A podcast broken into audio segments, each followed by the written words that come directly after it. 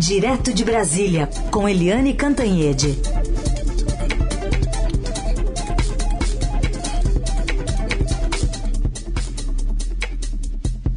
Oi, Eliane, bom dia. Bom dia, Raíssen, Carolina, ouvintes. Oi, Eliane, bom dia. Vamos começar falando sobre essa decisão da madrugada de apesar de dois anos e meio depois, né, a Justiça Militar condenou oito militares pelos homicídios do músico Evaldo Rosa dos Santos e do catador Luciano Macedo, que foram fuzilados naquela ação do Exército em abril de 2019 em Guadalupe, zona oeste do Rio de Janeiro. Que resposta traz para a sociedade essa condenação? Olha, é uma. O primeiro episódio é é de uma violência, né, desbragada. É inacreditável aquela história, né? Já começamos com inacreditável. Por quê? Porque o, o, o músico, o Evaldo Rosa dos Santos, estava com a mulher, com o sogro, um filhinho de sete anos e uma amiga indo para um chá de bebê num domingo, um domingo bonito do Rio de Janeiro, indo para um chá de bebê. De repente, ele é abordado por essa, é, sei lá se é quadrilha, tropa, o que, que é aquilo, e disparam contra o carro dele 274 tiros. 80, mais ou menos, acertaram o carro e mataram o Evaldo e ainda por cima mataram o catador Luciano, que simplesmente foi ajudar a família. Viu o que estava acontecendo, viu o desespero, viu a família tentando fugir, foi lá ajudar, foi atingido e morreu também. A mulher do Luciano estava grávida do primeiro filho. Gente, o que que leva alguém a dar 254 tiros contra um carro e sem saber nem quem estava lá dentro. E aí eles alegaram que foi autodefesa. Não tinha nenhuma arma no carro, ninguém estava armado, ninguém estava ameaçando, ninguém, ninguém nada, como autodefesa. E aí a, a, o júri, né, a juíza e é, os militares a, condenaram o, o tenente Ítalo da Silva Nunes, que era o chefe da operação, há 31 anos e seis meses, e outros sete há 28 anos. Quatro deles foram inocentados porque não atiraram, né? Ficaram paralisados e não atiraram. Agora, o que eu achei curioso foi que a votação, o julgamento foi por 3 a 2. Nesse caso, eu acho que deveria ser por unanimidade, 5 a 0 né, 5 a 0, porque nada justifica o que aconteceu naquele domingo no Rio de Janeiro. E é o que fica, né? Eu, se fosse do Exército, eu seria muito mais a favor na, da condenação e da preservação da imagem da instituição do que alguém tentar defender uma coisa dessas indefensável indefensável. O Evaldo não fez nada, a família dele não fez nada, indo para um chá de bebê. Gente, é daquelas coisas que é, a gente não vê em lugar nenhum, né? Ontem no meu programa na Globo News, no Em Pauta, o Guga Chakra disse, isso jamais aconteceria nos Estados Unidos, na Alemanha, na Inglaterra, em qualquer lugar civilizado, mesmo aqui na Argentina ou no Chile né, não aconteceria. Aconteceria em lugares em guerra, né, lá no Paquistão em guerra, lá no, no Líbano durante a guerra, lá no Afeganistão. Essa coisa poderia acontecer, talvez. Mas, sinceramente, acontece no Rio de Janeiro à luz do dia num domingo. Então, uh, fica aí uma tristeza enorme de como uma coisa dessas pode acontecer. Fica a dúvida sobre usar o exército em operações de, que são de segurança pública, que são típicas da polícia. E fica aí o exemplo. É, quem comete esse tipo de crime tem que ser duramente punido. Há ainda é, possibilidade de recursos, mas espera-se que esses recursos não deem em nada. Vamos fazer justiça. Vamos continuar acompanhando esse caso trágico aí, que vem lá de 2019. Eliane, é, vamos falar um pouco sobre essa pendenga na indicação que já tem mais de três meses de André Mendonça para o Supremo. Tem chantagem de que lado nessa história? É, é uma boa pergunta, né? Porque essa história é, seria um pastelão, sabe? Tá virando um pastelão. Só não é porque mexe com coisa séria. Né? Aí a indicação do 11 ministro do Supremo Tribunal Federal. Até lá o Supremo fica operando com o risco de uh, dar empate. Aliás, já deu.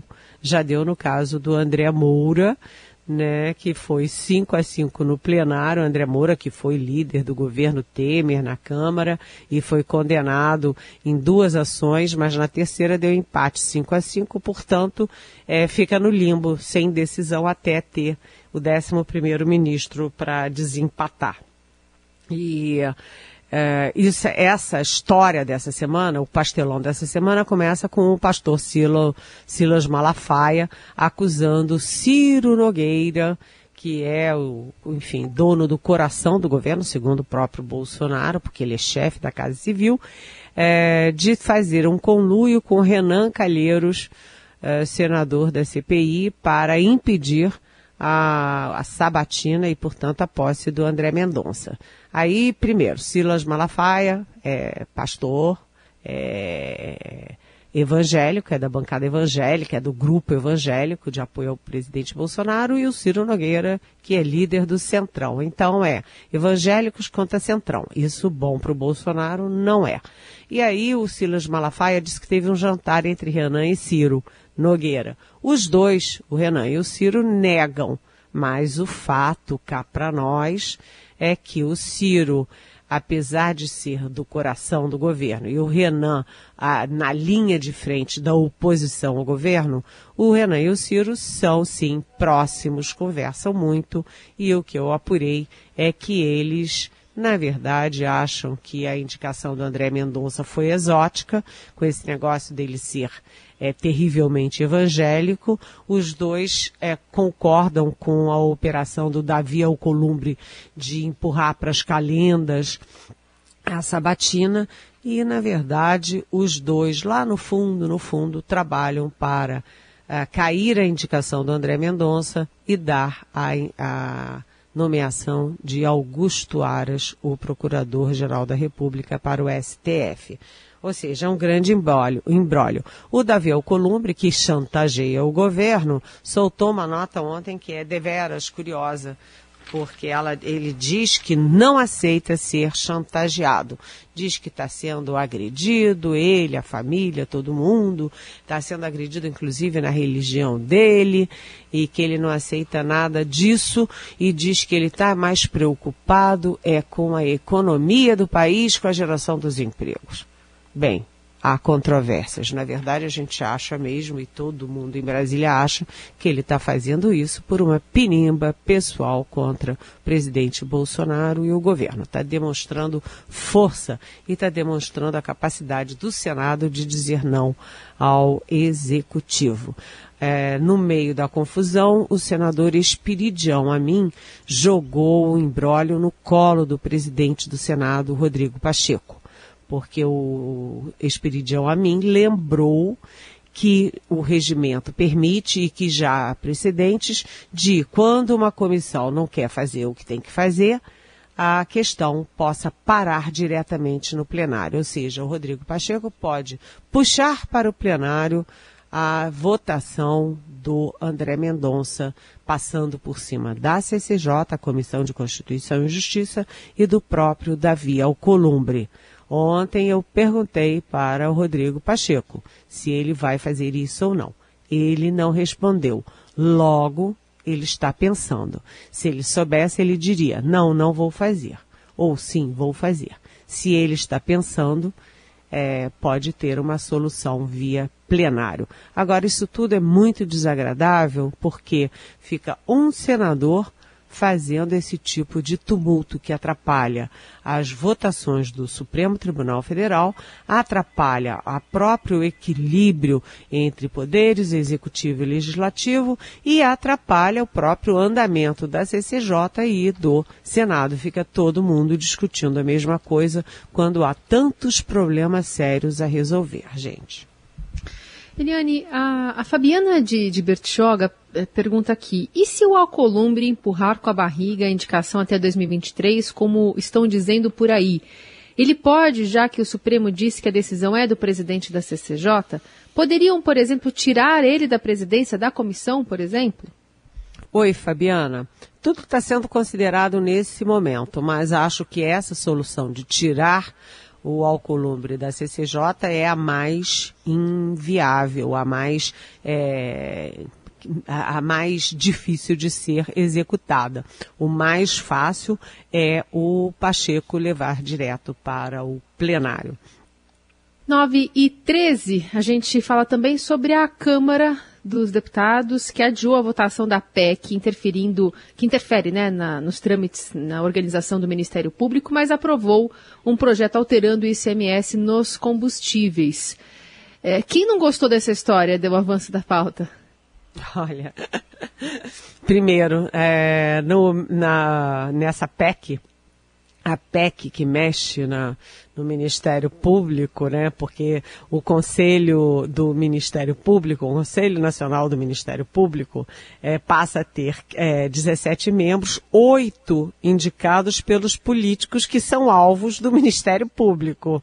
Né? E o corregedor que analisa os atos do Ministério Público passa a ser ou indicado dos políticos também, ou seja, são os políticos é, tirando a autonomia do Ministério Público para legislar em causa própria para se defender ah, das as operações de combate à corrupção, por exemplo.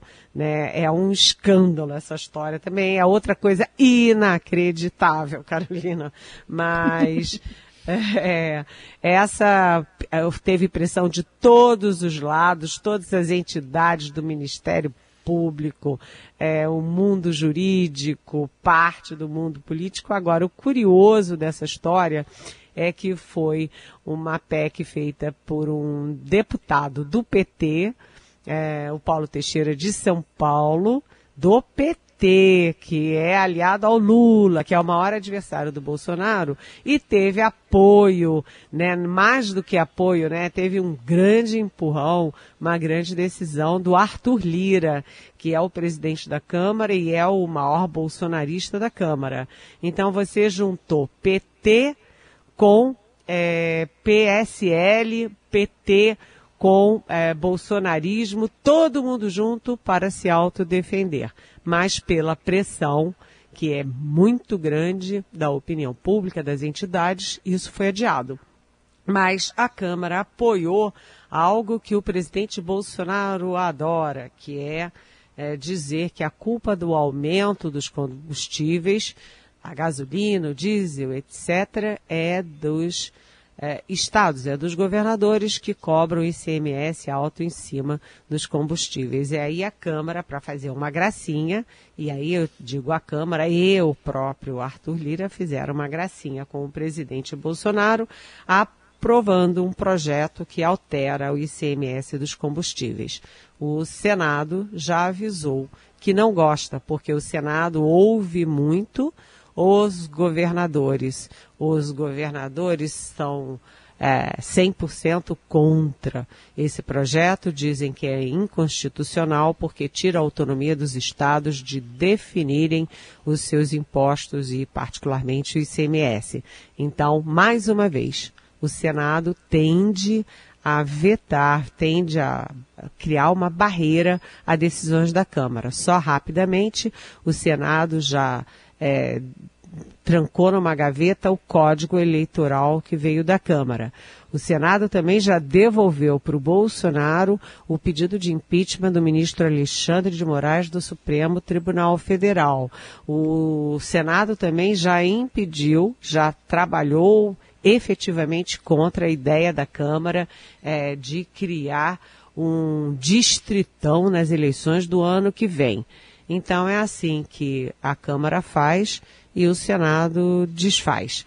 E nesse caso deve acontecer novamente a mesma coisa. Análise política direto de Brasília com Eliane Cantanhede. Agora para falar de um assunto que está repercutindo muito em vários veículos, uma entrevista que foi concedida pelo ex-ministro e pré-candidato PDT à presidência Ciro Gomes ao Emanuel Bonfim no nosso podcast Estadão Notícias. A gente exibiu ontem essa entrevista, ela está disponível também no portal do Estadão, em plataformas digitais de áudio.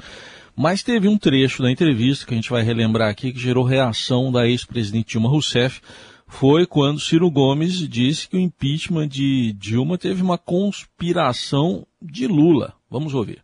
E hoje eu estou seguro de que o Lula conspirou pelo impeachment da Dilma. Estou seguro disso por tudo que eu tinha visto lá dentro, nas, nas tratativas para impedir o impeachment, e eu não compreendia. Eu escrevi um documento de umas 15 páginas a pedido da Dilma do que podia ser feito para impedir o impeachment. E ela mandou entregar lá para um lulista e o camarada jogou fora, não, não, não aplicou nada. Bom, Helene, ficou um bate-boca aí pelo Twitter, porque a própria ex-presidente Dilma desmentiu, diz que Ciro mente descaradamente. E aí, o que você analisa dessa repercussão toda? É, a primeira coisa é mostrar como a esquerda é desunida, né? A esquerda é muito desunida, sempre foi desunida. O PT sempre querendo é, hegemonia. O Ciro Gomes, na verdade, quando ele fala isso, ele está é, refletindo uma velha mágoa que ele tem do PT, né? Porque o Ciro Gomes já foi candidato à presidência três vezes é, e ele foi muito massacrado pelo PT em 2018. Né? O, o PT é cruel com seus aliados que viram adversários eventuais de campanha, né? O PT foi cruel contra a Marina Silva, aquela propaganda da Marina Silva. A Marina Silva vai tirar a comida do prato do pobre brasileiro. É uma campanha inesquecível pela grosseria, sabe? Pela, sabe? É, é bater abaixo da linha da cintura. É...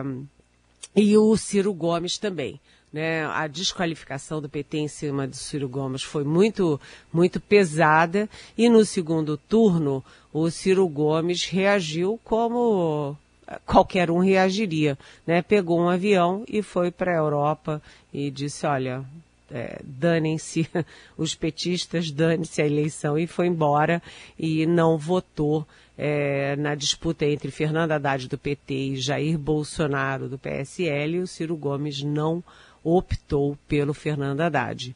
E essa briga vem se mantendo, o Ciro Gomes é, mantém a candidatura dele e né, é, capturou o João Santana, que foi um super é, marqueteiro do Lula, foi o, o, João Santana que criou a marca do Lulinha Paz e Amor e agora está com o Ciro Gomes. Agora, o Ciro Gomes dizer ele diz, sem provar, né, que o Lula trabalhou a favor do impeachment da Dilma, ele fala essas coisas, porque o Ciro Gomes é assim, né?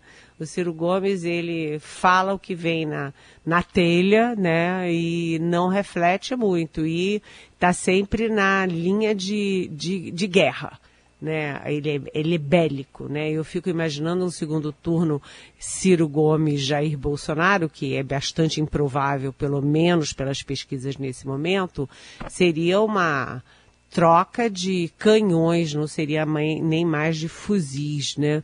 E o Ciro Gomes ataca e ele fala o que vem na telha e depois não tem como corrigir né, ele dizer que o Lula trabalhou a favor do impeachment da Dilma, ele só poderia falar isso, que é de uma gravidade enorme, se tivesse bastante, é, se tivesse prova, bastante segurança nisso.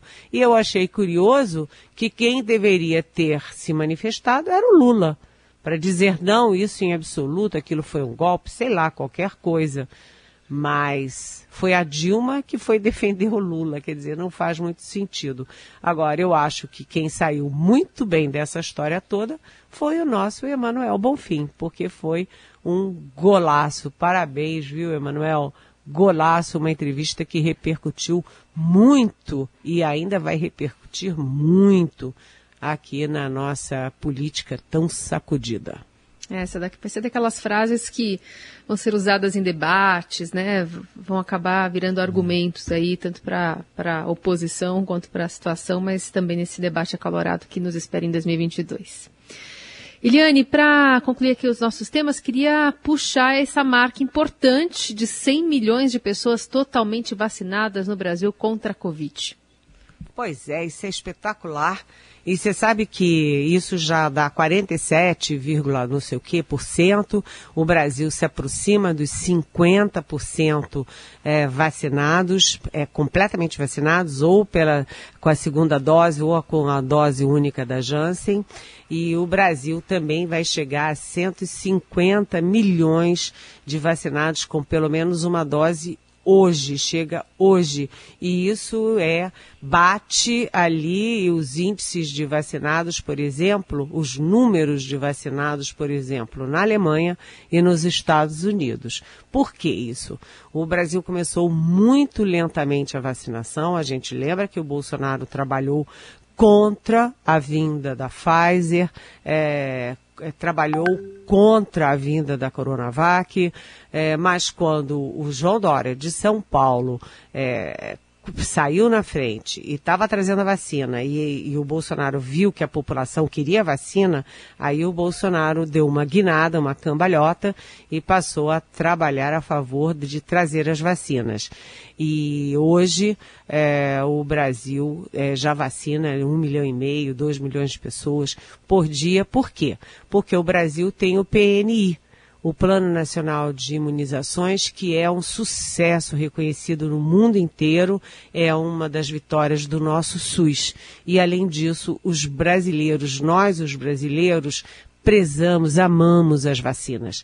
É, desde pequenininhos, todos nós vimos a vacinação contra poliomielite, sarampo e contra tudo isso, e é, nós é, somos assim, é, vamos felizes da vida, né? É uma festa. Dia de vacinação é dia de festa. Então juntou a, o PNI histórico com a, a força do brasileiro, o gosto do brasileiro pela vacina para atingir essa marca que é muito bonita. 9 e 28. And the Oscar goes to. And the Oscar goes to. And the Oscar goes to. É uma ilustração, viu, Eliane? Porque é o seguinte, vou, eu e a Laís ficamos aqui três horas e meia do Jornal Eldorado conspirando entre nós aqui, fingindo uma distração, falando fora do grupo. E aí você falou no grupo aqui tá, desse prêmio, mas tudo bem, tá tudo certo.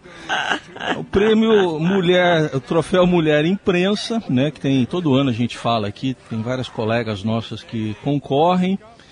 E esse ano está aqui na categoria repórter de rádio ou programas jornalísticos de áudio a Carolina Ercolim. Eu vou, tô clicando nesse momento aqui, ó, tem uma fotinha dela aqui de blusinha vermelha, que ela gosta de usar muito essa blusa. E peraí que eu vou clicar no enviar. Enviei. Você já fez isso, Helene? Ah, eu já votei. Você sabe que eu já ganhei o prêmio é, Mulher Imprensa, o troféu Mulher Imprensa na categoria é, colunista é, de jornal pelo Estadão. E, e, claro, saí correndo, fiquei na maior alegria, dei pulos de alegria com a nossa Carolina Herculin. É, e vou fazer o maior carnaval com isso, bater bumbo. Parabéns, viu, Carolina? É. é muito justo, você é super competente, além de ser uma querida. Obrigada, Eliane. Obrigada, Heisen, Laís, toda a conspiração aí por trás. Mas é muito legal, né? Parece papo furado, mas é, sabe que o, o, bom desses prêmios nacionais, como o Mulher Imprensa, é, é, ser selecionada, né? Como finalista ao lado de tanta colega querida, linda, né? Profissionais competentes. Se vencer, claro, vai ser ótimo. Eu venci duas vezes já na categoria repórter de rádio. Agora tem essa categoria, né? Também programas jornalísticos de áudio, então coloca podcast, coloca é, tudo também nessa mesma categoria. Estou muito, muito feliz, muito honrada de representar o Jornal Dourado, o Estadão Notícias e o Dourado Expresso. Sempre é muito bom estar aqui com vocês também. Obrigada pela, pela campanha, pelo pontapé inicial dessa campanha. Então deixa eu aproveitar para avisar para as pessoas, é portalimprensa.com.br, aí você é, é rapidinho, você volta lá e só que aí tem que validar. Chega no seu e-mail, acabou de chegar aqui para mim o e-mail, eu já validei e, está, e vem escrito aqui sucesso. Então você vota e porque você põe lá o seu nome, uh, o e-mail e a profissão é o que tem que pôr. E aí vem um e-mail de validação, você clica no link e está validado o voto. Exatamente, é bem facilzinho, viu, gente? É rápido. Vamos Até bombar a nossa fazer Carolina. isso falando e votando ao mesmo tempo. Vocês verem como é fácil. Muito bem. Liane, obrigada mais uma vez. Um beijo, até amanhã. Até amanhã, beijão.